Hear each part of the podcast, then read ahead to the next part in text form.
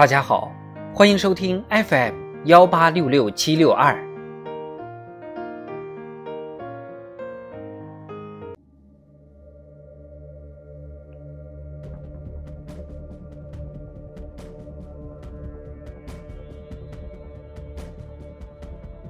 庆祝中国共产党建党一百周年特别节目《中国共产党一百年大事记》。一九五八年，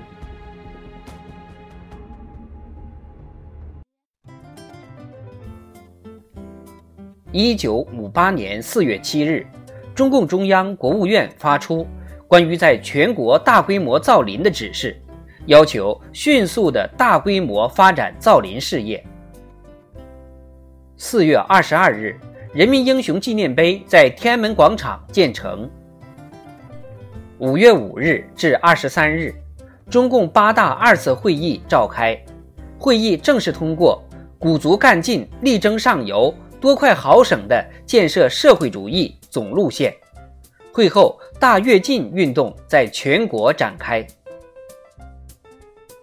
八月十七日至三十日，中央政治局扩大会议在北戴河召开，会后全国很快掀起大炼钢铁。和人民公社化运动的高潮，以高指标、瞎指挥、浮夸风和共产风为主要标志的左倾错误严重泛滥开来。九月二日，中国第一座电视台——北京电视台正式开播。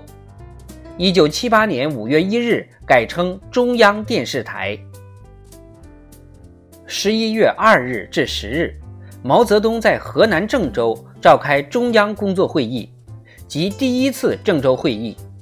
到一九五九年七月，中共中央相继召开中共八届六中全会、第二次郑州会议、中共八届七中全会等一系列会议，初步纠正已经察觉到的大跃进和人民公社化运动中出现的左的错误。